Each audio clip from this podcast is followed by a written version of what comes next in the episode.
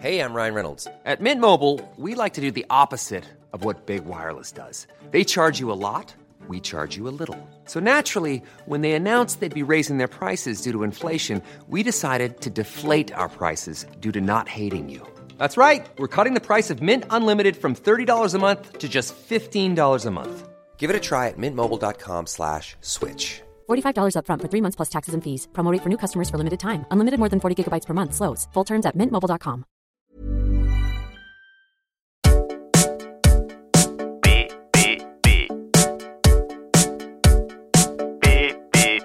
Salut La semaine dernière, je me suis un peu étalé dans le PPP consacré au porno. Aussi, aujourd'hui, je vous propose un podcast taillé au plus court, bien dégagé autour des oreilles et même à fleur de peau sur le sujet des dégarnis, des déplumés, des boules à zéro, des crânes d'œufs, des têtes de genoux, des pelés, des Yulbrunner, des Kojak, de ceux et celles qui font le désespoir des poux, les calvitiques gymnocéphales à perruque en peau de fesse. Oui, les amis, aujourd'hui, je vous parle des chauves et ça tout de suite après le générique.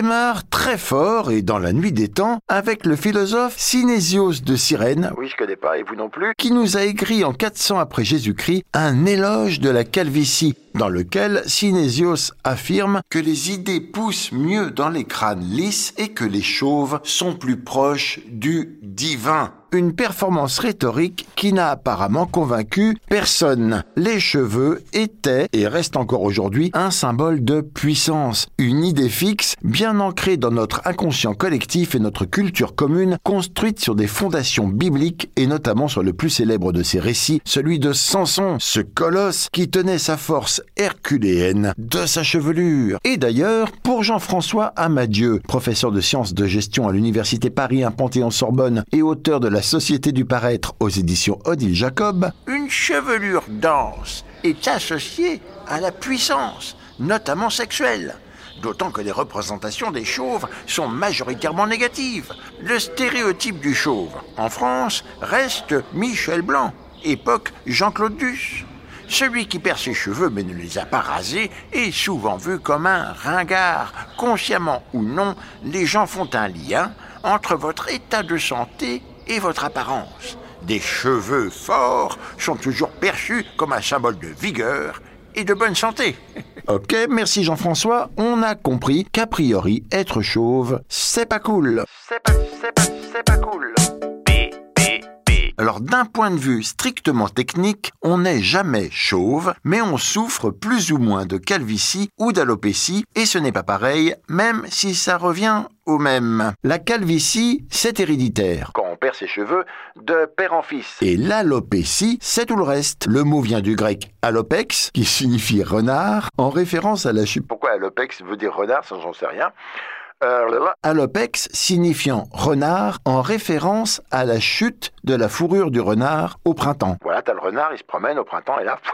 Il faut savoir que nous avons en moyenne entre 100 000 et 150 000 cheveux sur la tête et que si on peut sans risque en perdre une centaine par jour, en perdre plus pendant plusieurs semaines n'est pas super bon signe. Alors attention, les causes de l'alopécie sont nombreuses. Hérédité, stress, maladie ou dérèglement hormonal. Des chercheurs ont par exemple découvert que les personnes travaillant plus de 52 heures par semaine ont deux fois plus de chances de perdre leurs cheveux. En revanche, aucune trace d'une baisse du nombre de chauves avec les 35 heures. Les professionnels de la question distinguent différentes formes d'alopécie. La première, la plus répandue, est l'alopécie androgénique d'origine génétique et hormonale. Il y a aussi l'alopécie en plaques ou pelade, maladie auto-immune, la pelade est provoquée par une réaction excessive du système immunitaire dirigée contre les follicules pileux. La peau du crâne conserve son apparence normale, mais est simplement dépourvue de cheveux par endroits. Donc au final, ce n'est pas du tout normal. Et pour finir, on a l'alopécie due à la teigne, qui est une infection du cuir chevelu. Là encore, deux types de teignes, les teignes anthropophiles, dues à des champignons d'origine humaine, et les teignes zoophiles, causées par des dermatophytes transmis par les animaux. Les chats et les chiens. Voilà. Erc, erc, erc. Voilà, voilà, voilà. Ça, c'est fait pour la teigne et tout ça. Bien, alors nous avons vu que les chauves ne sont pas de simples chauves, mais souffrent de calvitie ou d'alopécie. Ok. Mais est-ce que c'est définitif? Est-ce que ça se soigne? Point d'interrogation. Dès l'Antiquité, des traitements empiriques et naturels ont été utilisés, comme la salive de cheval, le fumier d'oie ou des toiles d'araignée appliquées sur le crâne. Au Moyen Âge, on était plutôt sur des recettes d'onguents, de poudre ou de décoctions à base d'huile de camomille ou d'amande amère, d'écorce de saule ou de genêt, de miel ou de lait d'ânesse qui pouvaient être mélangés avec des produits plus originaux comme un corps de lézard ou une tête d'oiseau. Au 19e siècle, beaucoup plus simple, on se faisait tatouer de faux cheveux sur le crâne. Bien, ça c'était avant parce qu'aujourd'hui, la science du 21e siècle nous propose une lotion à base de minoxidil, une substance vasodilatatrice qui provoque une augmentation du nombre de cheveux après deux mois de traitement. Mais les résultats disparaissent dès l'arrêt du traitement comptez environ 10 euros par mois. Des comprimés de finastéride à prendre tous les jours, pilules qui permettent le maintien de la chevelure dans 80% des cas. Attention tout de même aux effets indésirables, troubles sexuels, dépression. Et c'est un peu plus cher, on est sur 15 euros par mois. On a aussi la photobiostimulation. La photobiostimulation est une méthode qui consiste à appliquer de la lumière sur son crâne via des LED placés à l'intérieur d'un casque. Il est conseillé d'effectuer au moins 6 séances, 30 à 60 euros la séance, espacée d'une semaine. Cette photobiostimulation permet d'espérer une augmentation du nombre de cheveux allant de 10 à 50%. Un résultat qui varie donc beaucoup, voire déçoit, mais bonne nouvelle, la lumière est sans danger. Oui, bon bah tant mieux. Et pour finir, on peut tenter les injections de plasma riches en plaquettes. Ça s'appelle le PRP. Oui, c'est à essayer en association avec des traitements médicamenteux, dont le minoxidil, dont on vient de parler, selon un protocole comptant 5 à 6 piqûres à un mois d'intervalle. Comptez 30 à 500 euros la séance. La différence en termes de densité du cuir chevelu serait perceptible dès la troisième injection si, si et seulement si l'usage de PRP était autorisé dans des indications esthétiques en France, ce qui n'est pas le cas. Ce qui n'est pas, qui n'est pas, qui n'est pas le cas. Donc, eh vous voilà à la fois chauve et un peu coincé. Il va falloir vous rabattre sur la greffe capillaire. Une greffe possible depuis 1943, mais démocratisée en 1991. Cette greffe capillaire se déroule globalement en quatre étapes. 1. Endormissement local d'une grosse partie du crâne. 2. Prélèvement des greffons sur la zone donneuse, l'occiput, c'est-à-dire l'arrière du crâne. 3 ouverture de nouveaux orifices sur la zone receveuse et 4. Plantation de vos propres cheveux dans les ouvertures en question. Comptez environ 5000 euros pour 2000 à 2500 greffons, sachant qu'il en faut jusqu'à 4000, voire 7000, implantés en deux ou trois séances en cas de calvitie importante. Oui, c'est très cher et c'est très long puisqu'en France et plus généralement en Europe, il faut attendre des semaines pour décrocher un rendez-vous, puis encore verser au moins 10 000 euros pour une greffe selon la méthode FUE. Follicule United Extraction l'extraction de follicules à l'unité. Des contraintes européennes qui font que la Turquie est devenue la première destination pour les interventions capillaires low cost. Intervention qu'on peut s'offrir à partir de 1200 euros dans les cliniques d'Istanbul en ne patientant qu'une dizaine de jours. Et en Turquie, le patient est roi. Le personnel est presque trop serviable pour un occidental, trop attentionné nous explique Juan, venu d'Espagne, qui s'est laissé tenter par le package all-inclusive de Clinicana à 2200 euros. 4500 greffons, deux nuits dans un hôtel 5 étoiles ultra luxe avec vue sur le Bosphore, les repas et un chauffeur privé. Oh, quand même. Hein? C'est au poil Effectivement, c'est au poil. Petit fun fact. Le footballeur et ballon d'or Cristiano Ronaldo a ouvert une clinique de greffe de cheveux à Marbella. Avec 100 professionnels et 15 chambres d'opération, cette clinique, appelée Insparia, est l'une des plus grandes et des plus avant-gardistes à ce jour. Chaque procédure ici coûte entre 4000 et 7000 livres. Ah bah oui, parce que bien sûr, le cheveu, c'est comme tout, c'est du business. Il y a environ 40 40% de chauves en Europe et l'industrie de la perte de cheveux masculine dans le monde devrait valoir 45 milliards de dollars d'ici 2025.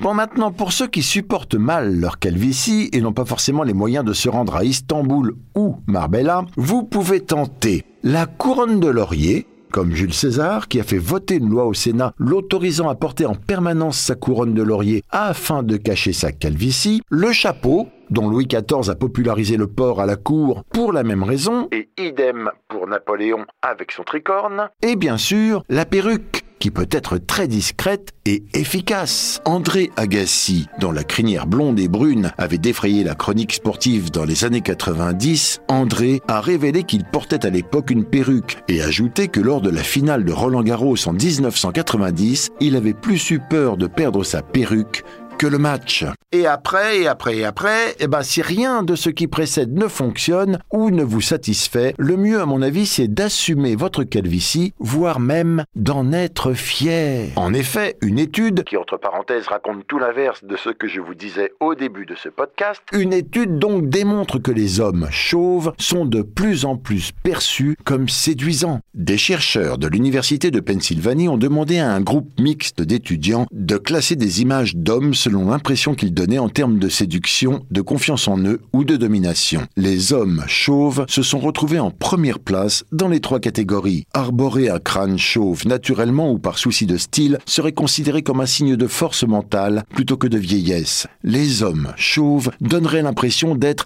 insaisissables, ce qui les rendrait plus séduisants. Les chercheurs ont également trouvé que les hommes chauves joueraient un rôle dominant au travail, les aidant à mieux réussir économiquement et en négociation. Et en, négociation. et en négociation.